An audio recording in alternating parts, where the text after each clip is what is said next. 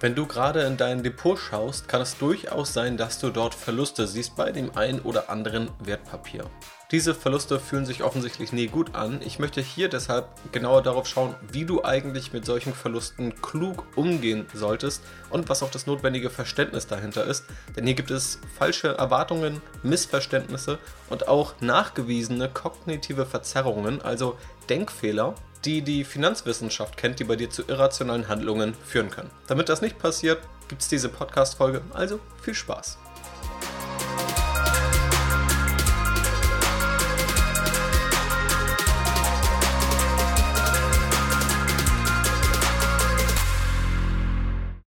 Ja, hallo und herzlich willkommen zur heutigen Podcast-Folge. Es geht heute um Verluste. Nicht das schönste Thema, aber ein ziemlich notwendiges Thema. Tatsächlich mit eines der wichtigsten Themen, wenn man selber sich entscheidet zu investieren, wie man eigentlich mit Verlusten umgeht, die früher oder später zwangsweise mal entstehen werden. Und da gibt es tatsächlich interessante Studien und Erkenntnisse und auch viele Dinge, die man bei sich selbst ziemlich gut beobachten kann. Rein logisch betrachtet lassen sich Verluste nie vermeiden. Jeder wird zwangsweise wohl mal einen Verlust, einen temporären Verlust erleben, weil wenn das nicht so wäre, würde es ja bedeuten, dass man kauft und die Kurse danach sofort steigen. Aber das ist ziemlich unwahrscheinlich. Sie können mal eine Stunde später, einen Tag später, eine Woche später oder auch ein Jahr später ja trotzdem nochmal niedriger stehen. Dieses Risikobewusstsein muss natürlich vorher da sein. Es zeigt aber auch, jeder wird sich irgendwann mal mit Verlusten beschäftigen müssen. Wenn jetzt jemand in mehrere einzelne Aktien investiert, dann ist die Wahrscheinlichkeit quasi gegen 100 Prozent, wird sie tendieren, wenn man 10 oder mehr Einzelaktien hat, da es immer irgendwelche Ausreißer geben wird, die dann eben auch mal stärker fallen oder einfach Verluste produzieren. Deswegen ist das Thema enorm relevant für alle, die anlegen wollen, für alle, die jetzt auch schon anlegen oder auch jetzt schon Verluste im Depot haben. Und natürlich habe auch ich irgendwo Verluste im Depot. Am Ende gehe ich nochmal darauf ein, wie man überhaupt Verluste oder Verlustrisiken vorher begrenzen kann, was dafür einfach notwendig ist, was dann auch die konkreten Learnings hier draus sind. Wichtig ist zu verstehen, was Verluste eigentlich mit uns Anlegern machen. Es gibt nämlich einen Begriff, und zwar die Verlustaversion. Letztendlich drückt er quasi die Angst von uns Anlegern oder von uns Menschen vor Verlusten aus. Das Ganze stammt jetzt in der ökonomischen Theorie aus der sogenannten Prospect Theory, im Deutschen dann die neue Erwartungstheorie. Die wurde aufgestellt von Kahneman und Tversky und beide haben auch tatsächlich dafür einen Wirtschaftsnobelpreis bekommen. Daniel Kahneman, auch der Autor von dem bekannten Buch Schnelles Denken, Langsames Denken, das auch ich für eines der wichtigsten Buchtipps für Anleger halte. Eine zentrale Erkenntnis aus dieser Prospect Theory ist, dass wir Verluste stärker gewichten als Gewinne.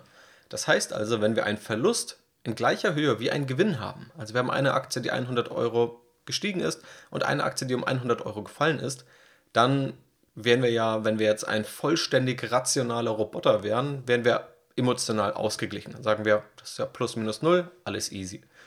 Aber diese Forschung zeigt, dass das im Grunde so nicht funktioniert, sondern wir eben die Verluste übergewichten. Tatsächlich variiert das in unterschiedlichen Studien, aber man findet öfters diesen Faktor 2,5. Das heißt also, dass wir um den Faktor 2,5 Verluste stärker gewichten. Um emotional ausgeglichen zu sein, müssen wir also 250 Euro gewinnen, wenn wir 100 Euro verlieren. Und dann sind wir quasi emotional, gerade plus minus null, rational, rein wirtschaftlich sind wir dann natürlich schon im Gewinn. Und die rationale Denkweise wäre, dass wir sagen, es zählt, was unterm Strich dabei rauskommt. Wenn wir 101 Euro im Gewinn sind, 100 Euro im Verlust, dann ist alles gut, wir haben 1 Euro Gewinn gemacht. Oder wenn wir eine gewisse Renditeforderung haben, einen gewissen Mindestrenditeanspruch, den wir erfüllen wollen, dann würde es ein bisschen höher liegen. Aber tatsächlich sieht man eben, dass wir hier nicht vollständig rational handeln, dass wir in diesem Sinne nicht dieser ja, oft zitierte Homo economicus sind, auf dem auch viele wirtschaftliche Modelle, wenn auch nicht alle, aufbauen, sondern uns Verluste tatsächlich besonders stark treffen und uns Verluste mehr beschäftigen als Gewinne uns freuen. Und welche Probleme resultieren jetzt in der Praxis daraus? Und das sind wirklich Probleme aus der Praxis. Einige davon konnte ich bei mir selbst beobachten, aber ja, quasi wöchentlich kann ich diese auch bei anderen Anlegern beobachten. Zum einen gehen wir mit einer Aktie unterschiedlich um, je nachdem, ob sie im Gewinn oder im Verlust liegt. Wir haben ein ganz anderes Bild der Aktie, einen ganz anderen Eindruck, vielleicht wenn wir unser Depot öffnen und wir sehen, die eine Aktie ist 15% gestiegen, die andere ist 15% gefallen. Beides sagt nichts darüber aus, ob die Aktie von heute aus gesehen, also nachdem diese Kursschwankungen schon passiert sind, in fünf Jahren dann besser dasteht oder nicht. Es ist völlig irrelevant. Das heißt, dieser eigene Kaufkurs und die Entwicklung bis heute, woraus dann ja entweder ein Gewinn oder ein temporärer Verlust auch entsteht, lässt uns ganz unterschiedlich auf diese Aktien schauen. Auch hier gibt es dann wiederum einige Studien, die zeigen, dass Anleger dazu neigen, Gewinneraktien tendenziell zu früh zu verkaufen und Verliereraktien zu lange zu halten oder generell Verliererinvestitionen. Also wenn etwas verloren hat, dann halten wir eher noch länger und hoffen, dass es irgendwie wieder ins Positive dreht. Und bei Gewinnern, da versuchen wir dann tendenziell etwas zu schnell den Gewinn auch zu realisieren, damit es bloß nicht wieder ins Minus drehen kann. Und das sind diese Tendenzen und die wurden auch so analysiert, dass letztendlich alle anderen Faktoren, die man irgendwie messen konnte, gleich gehalten wurden. Also wenn Aktien fundamental gleich dastehen, dann neigen wir trotzdem dazu, die Gewinner schneller zu verkaufen und die Verlierer, die ja wohlgemerkt nur bei unserem eigenen Depot im Verlust sind. Also es kann ja auch viele andere Anleger geben, die diese Aktie so gekauft haben, dass sie im Gewinn ist. Ja, das heißt, es ist ja von Anleger zu Anleger unterschiedlich und basierend auf diesen individuellen Faktoren, die dem Markt völlig egal sind, handeln wir aber unterschiedlich mit diesen Aktien, je nachdem, ob sie im Gewinn oder im Verlust liegen. Und wir verschwenden überproportional viel Zeit und Nerven für Verlierer im Depot. Wenn du irgendwo investierst, du hast eine gewisse Investmenthypothese, du sagst beispielsweise, die Apple-Aktie ist zwar heute schon enorm groß, enorm stark gestiegen, aber steht in drei Jahren nochmal 40% höher als heute, nur als Beispiel. Und die Apple-Aktie steigt dann vielleicht tatsächlich nach deinem Kauf um 10, 15%. Dann denkst du wahrscheinlich erstmal nicht groß weiter darüber nach, deine These scheint aufzugehen, alles gut. Aber was ist mit den Verliereraktien? Da wirst du jetzt überproportional viel Zeit und Nerven investieren, dich vielleicht hinterfragen, vielleicht auch zu Recht hinterfragen, ob deine Kaufthese so gestimmt hat. Aber wenn wir dem eben zitierten Faktor 2,5 trauen, dann wirst du wahrscheinlich zweieinhalb Mal so viel Zeit und zweieinhalb Mal so viel Nerven auch für deine Verlierer im Depot aufwenden, obwohl du nach wie vor sagen könntest und obwohl es nach wie vor rational wäre, jeder Aktie im Depot gleich viel Zeit zu widmen. Oder es zumindest dann davon abhängig zu machen, welche Aktie jetzt welchen Anteil hat oder welcher ETF welchen Anteil hat. Und auch dann muss man ja sagen, tendenziell werden ja die Aktien, die Gewinn sind, auch einen höheren Anteil bei dir mittlerweile im Depot haben. Also auch das wäre noch eher ein Grund, sich mal auf den Gewinner zu konzentrieren. Dann gibt es noch weitere Probleme. Also einfach, dass wir nervös werden, wenn wir rote Zahlen sehen. Das heißt, dass es vielleicht irgendwelche Reaktionen hervorruft, die nicht wirklich rational sind, sondern eher, ich sag mal, Panikverkäufe können es sein dass man vielleicht sagt, okay, nee, jetzt habe ich genug, jetzt ist die Aktie ein drittes Mal gefallen, ich dachte, jetzt hätte ich es endlich geschafft und jetzt verkaufe ich endgültig. Das hat relativ wenig mit einer rationalen Entscheidung zu tun. Das ist dann sehr ja, emotional geprägt und eher ein nervöses Handeln.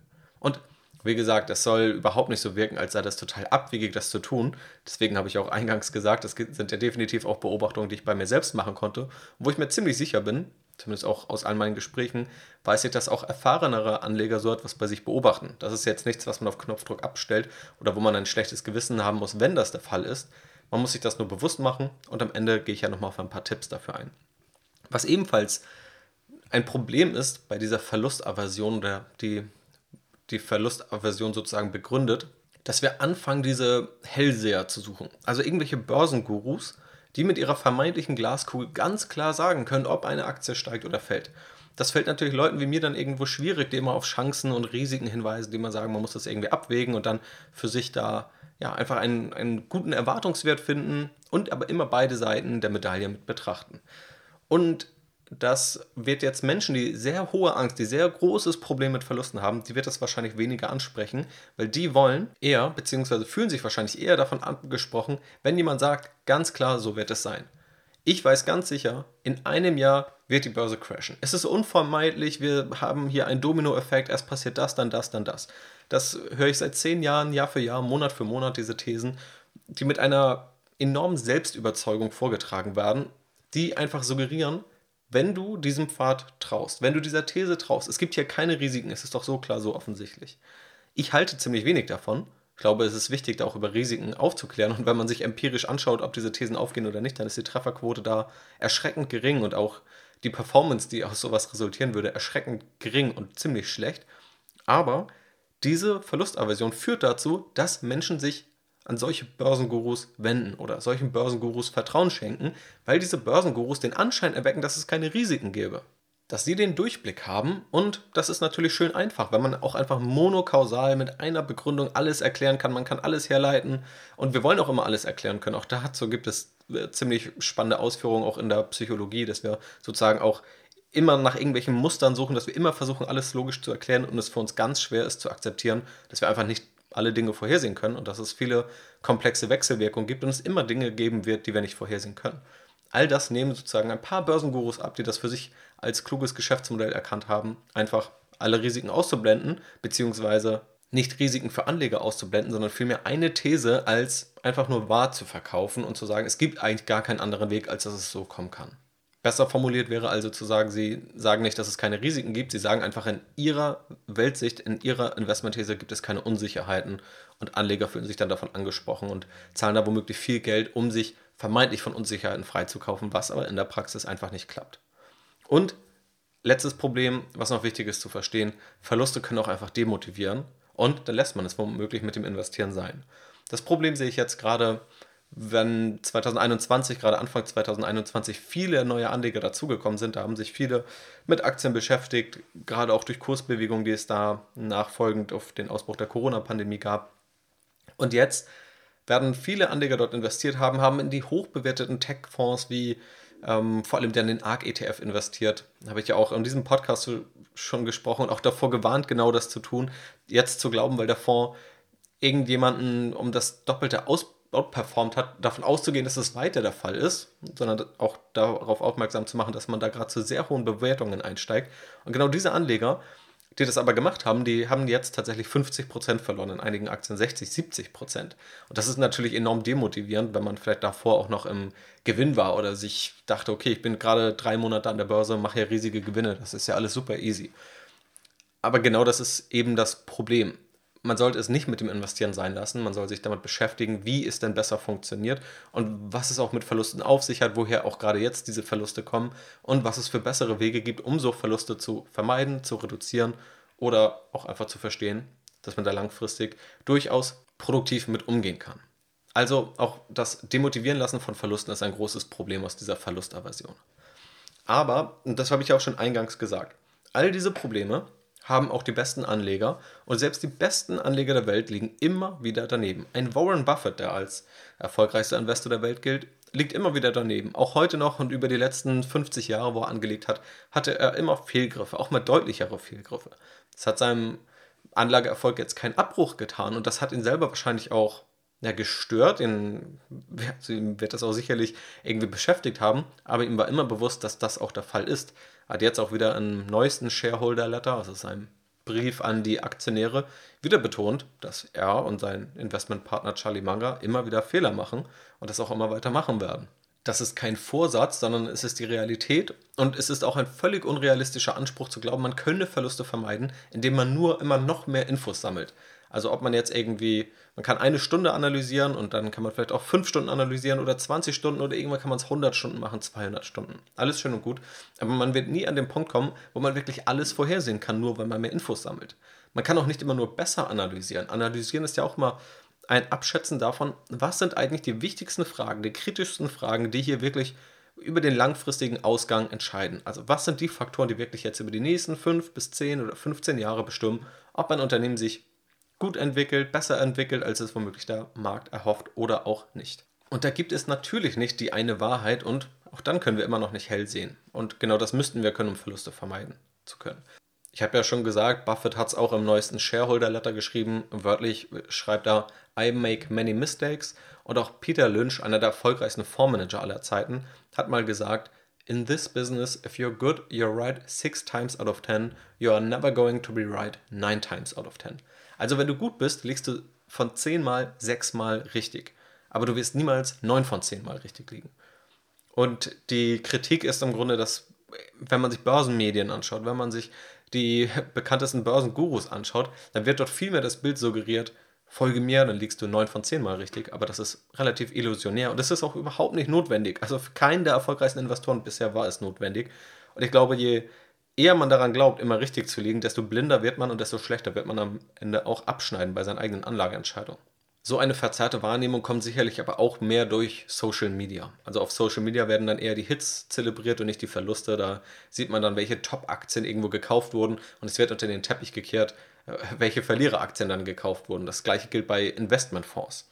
Da gibt es auch das Phänomen des Window Dressings, also kurz vor der Berichts- oder dem Berichtszeitpunkt, wo man dann einmal gegenüber den Anlegern offenlegt, worein man investiert hat, verkauft man nochmal schnell die Verlierer und kauft die Gewinner der letzten Wochen in der Hoffnung, dass Anleger ein paar Namen sehen, wo sie denken, ah ja toll, dass mein Fonds daran investiert ist, obwohl die Performance von den Verlierern ja schon längst im Kurs drinsteckt und die gute Performance der neu gekauften Aktien nicht mitgenommen wurde. Es wird deswegen eben auch als Window Dressing bezeichnet, weil man sozusagen das Schaubild einfach nur künstlich verschönert. Und all diese Effekte gibt es dann tatsächlich. Ich glaube auch, wenn man sich jetzt den Kryptowährungsmarkt anschaut und man mal vergleicht, wie oft irgendwo zelebriert wird, wie reich Menschen geworden sind durch irgendwelche Kryptowährungen, also irgendwelche Zeitschriften, Artikel oder irgendwelche Videos, wo genau das zelebriert wird, und dann mal das Gegenstück, wie viele auch mal ihr ganzes Geld oder eben das Geld, was sie eingesetzt haben, verloren haben. Ich glaube, das ist da wahrscheinlich der Faktor 10, 20 oder 50, den diese Erfolgsmeldung, die Verlustmeldung übersteigen. Aber es sind eben nur die Meldungen und nicht die Realität.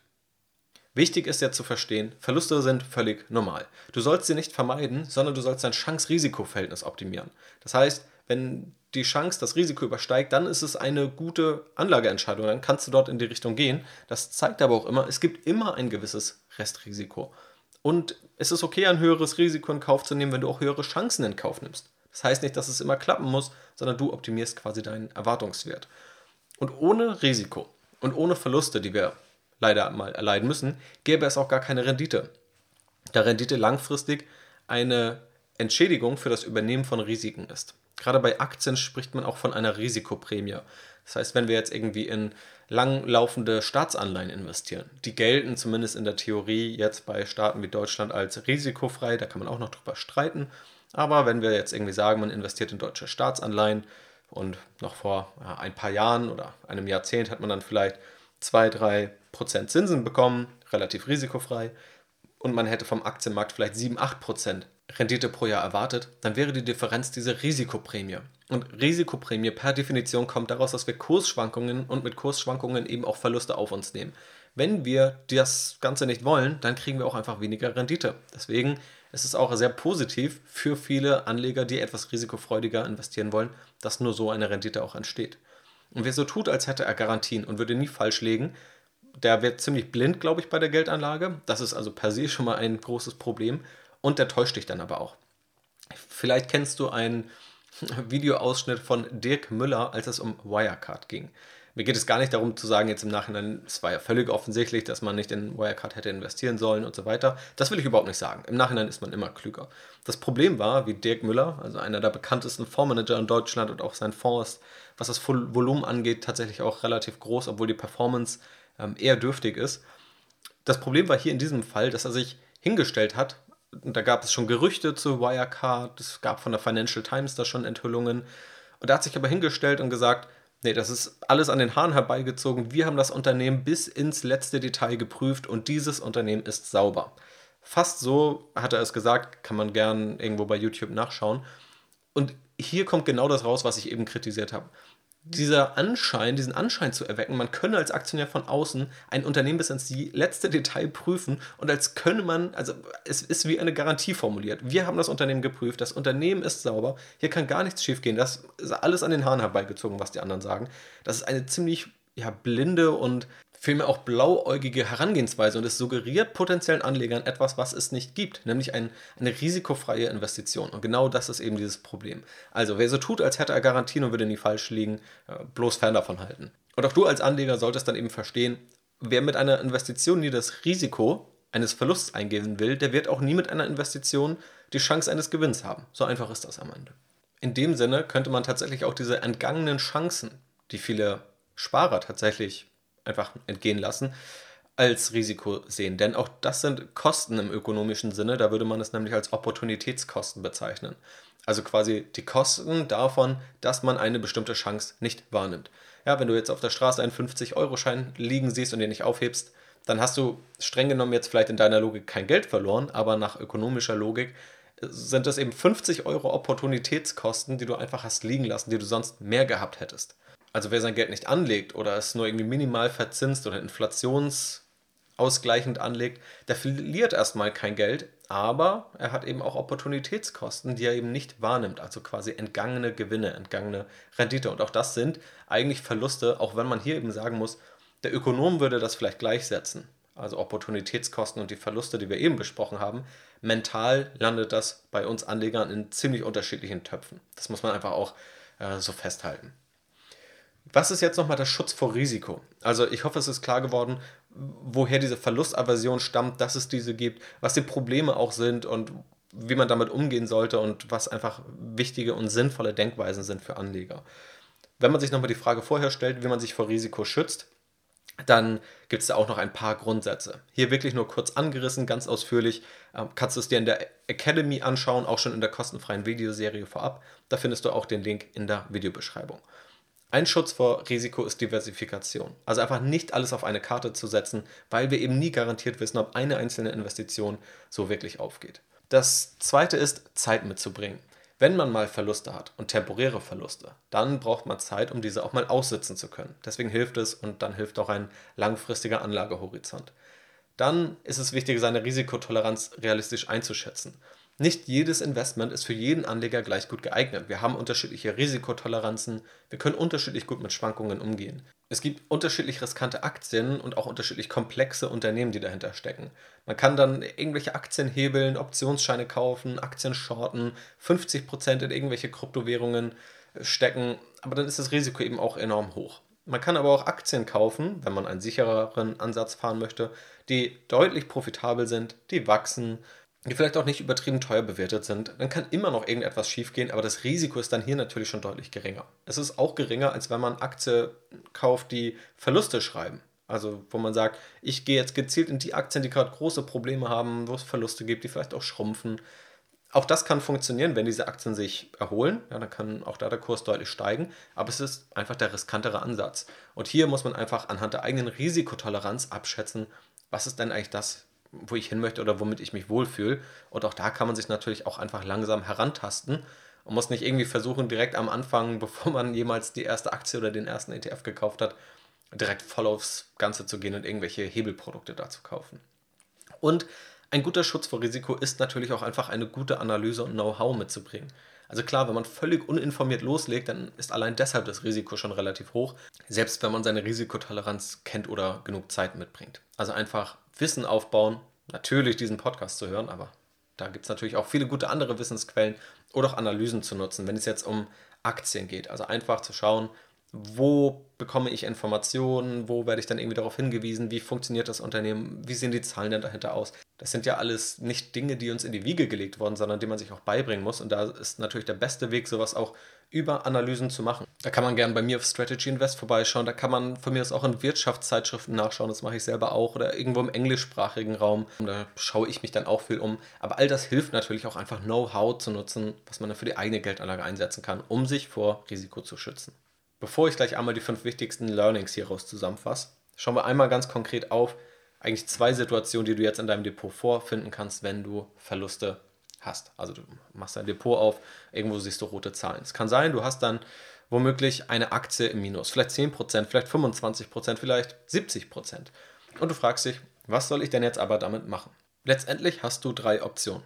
Du kannst verkaufen, sagen, nee, das war's. Du kannst es auch einfach so lassen, wie es aktuell ist. Das heißt, du lässt es einfach investiert, lässt es laufen. Oder du kannst auch gezielt nachkaufen und sagst, okay, hier ist scheinbar eine Aktie günstiger geworden, zumindest optisch. Also wirklich nur optisch am Aktienkurs. Der ist dann nicht wirklich real günstiger geworden, beziehungsweise das müsste man dann nochmal prüfen. Wichtig ist, dass die Kursbewegung erstmal völlig egal ist und es keinen Sinn macht, irgendeine Regel zu definieren, ab welchem Minus man nun was machen sollte. Also so nach dem Motto, ab 10% im Minus kaufe ich nach, ab 25% im Minus verkauft man. Ähm, das ist ziemlicher Quatsch. Man kann sich solche Limits vielleicht setzen, um selber mal drüber nachzudenken. Also wenn du jetzt sagst, das Unternehmen dahinter ist genauso gut wie vorher. Es ist jetzt aber 10% gefallen oder 20% gefallen.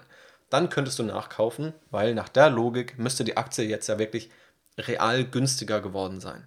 Es kann ja aber auch der Fall eingetreten sein, dass vielleicht enorm schlechte Zahlen reported wurden und die Aktie ist 10% gefallen, aber wahrscheinlich oder vielleicht hat sich dann auch der Ausblick des Unternehmens deutlich verschlechtert. Das heißt, dieser Kurs Kursanstieg oder dieser Kursverlust allein, der sagt halt nichts darüber aus, ob eine Aktie jetzt attraktiver oder unattraktiver geworden ist. Und vielmehr solltest du genau das dann prüfen. Also ist deine Kaufthese noch intakt? Haben sich die Fundamentaldaten verschlechtert und je nachdem handelst du dann. Check einfach deine Kaufthese auch gegen. Wie bewerten andere die neuesten Quartalszahlen, die vielleicht dazu geführt haben? Oder wo gibt es andere Analysen, die sich jetzt mal angeschaut haben, ob sich denn wirklich jetzt irgendwas fundamental geändert hat? Das sind dann eben die Dinge, die du machen solltest, aber im Kern einfach deine Kaufthese hinterfragen. Würde ich zum aktuellen Kursniveau meine Aktie nochmal neu kaufen? Würde ich jetzt eher verkaufen? Oder lasse ich es einfach erstmal laufen?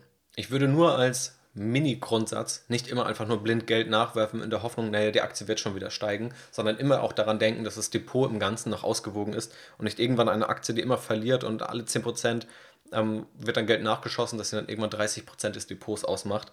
Das ist äh, in meinen Augen kein, keine gute Diversifikation und keine gute Herangehensweise. Und wenn du jetzt einen ETF im Minus hast, dann hängt es natürlich von deiner Anlagestrategie ab, aber zumindest ich persönlich nutze ETFs ausschließlich für langfristige Anlagestrategien, sprich mehrere Jahre oder mehrere Jahrzehnte. Das heißt, wenn ein ETF im Minus ist, dann ändert das gar nichts. Das ist einfach, es wird weiter gehalten per Definition, weil genau das die Strategie ist mit ETFs. Das ist in meinen Augen auch die bessere Strategie mit Aktien, wobei man realistischerweise sagen muss, ein ETF kann man mal eher auch auf ein Jahrzehnt oder vielleicht zwei Jahrzehnte halten als eine Aktie. Da kann sich ja schon nochmal mehr tun. Aber auch beim ETF heißt es daher halten oder dann auch eher nachkaufen. Zumindest dann, wenn man nach einer Buy-and-Hold-Anlagestrategie verfährt und auch langfristig halten möchte. Wenn du kurzfristig irgendwie tradingmäßig unterwegs bist, dann musst du auch da wieder einfach deine Kaufthese challengen und nicht einfach nur das blind von dem Aktienkurs abhängig machen. Damit also zum Ende die fünf versprochenen ja, Hauptlearnings, die ich hier nochmal hervorheben möchte, die du für dich hier mitnehmen solltest, wenn es darum geht, wie du klug mit Risiken und auch mit Verlusten vor allem umgehst. Also, erstens, dein Kaufkurs ist beim Beurteilen, wie du mit einer Investition umgehst, egal. Die Börse kennt deinen Kaufkurs nicht, der Börse ist dein Kaufkurs egal. Alle Anleger haben unterschiedliche Kaufkurse. Der eine ist 10% im Gewinn, der andere ist 10% im Minus. Das heißt, diesen Kaufkurs, den solltest du beim Beurteilen von Investitionen streichen. Eben weil wir das nicht tun, kommt es zu Dingen wie dieser Verlustaversion, wo ganz viele Probleme daraus resultieren, die ich hier ja vorgestellt habe, die zeigen, wie wir basierend auf dem Kaufkurs irrational handeln. Genau das solltest du vermeiden oder zumindest minimieren. Zweitens, du solltest verstehen, dass Rendite von Risiko kommt. Nur weil wir Risiken eingehen, können wir überhaupt eine Rendite erzielen, die auch über dem Sparbuch oder über langfristigen Anleihen liegt. Drittens, jeder Anleger, selbst der klügste Anleger der Welt, und egal wie gut dieser Anleger aufgestellt ist und wie gut die Informationsquellen sind und wie oft dieser Anleger persönlich mit dem CEO quatschen kann, wird auch mal Verluste haben. Es ist völlig normal, auch mal zu verlieren. Ich würde mich eher wundern, wenn man nie verliert. Viertens, das Schlimmste, was du machen kannst, ich habe ja unterschiedliche Probleme aufgezeigt, aber der Worst Case ist, dich von Verlusten im Depot entmutigen zu lassen oder in Panik zu verkaufen. Also dann zu sagen, ich lasse es jetzt, ich investiere gar nicht, ich habe jetzt gedacht, ich kann ja eigentlich nur gewinnen jetzt habe ich doch Verluste erzielt, obwohl mir doch Börsenguru XY gesagt hat, es kann quasi nur steigen. Oder man verkauft eben in Panik, weil man denkt, alles fällt jetzt auf Null, die Welt geht unter. Beides führt eher dazu, dass man eben gar nicht mehr anlegt und das sind Dinge, die man in meinen Augen vermeiden sollte. Und fünftens, sich auch einfach vor Verlusten zu schützen. Und das muss nicht immer damit einhergehen, dass man gleichzeitig die Renditeerwartung senkt. Man muss es einfach nur klug machen. Beispielsweise diversifizieren, also die Investments auch ein bisschen streuen dann Zeit mitbringen, also auch einen langfristigen Anlagehorizont und informiert sein. Also wenn man in ETFs investiert, das Ganze mit Bedacht machen oder auch wenn man in Aktien investiert, da mal fundamental zu analysieren, sich unterschiedliche Meinungen anzuschauen, Stärken und Schwächen abzuwiegen, Chancen und Risiken abzuwiegen, das Unternehmen einfach verstehen und dann kannst du Verluste natürlich nicht völlig vermeiden, aber du kannst sie eben schon deutlich reduzieren. Das war es also mit der heutigen Folge zum Thema, wie du klug mit Verlusten im Depot umgehst. Ich hoffe, es hat dir gefallen. Ich hoffe, für dich war was mit dabei. Da waren spannende Denkanstöße mit dabei. Wenn dem der Fall ist, freue ich mich natürlich sehr über alle positiven Bewertungen, äh, sei es auf Apple Podcast oder sei es auf Spotify. Das hilft mir immer sehr und hilft natürlich auch anderen, auf diesen Podcast aufmerksam zu werden. Also vielen Dank an alle Bewertungen, die reingekommen sind und für alle Bewertungen, die noch reinkommen, natürlich auch vielen Dank. Also, in diesem Sinne wünsche ich dir jetzt noch einen wunderschönen Tag. Mach's gut und bis zum nächsten Mal.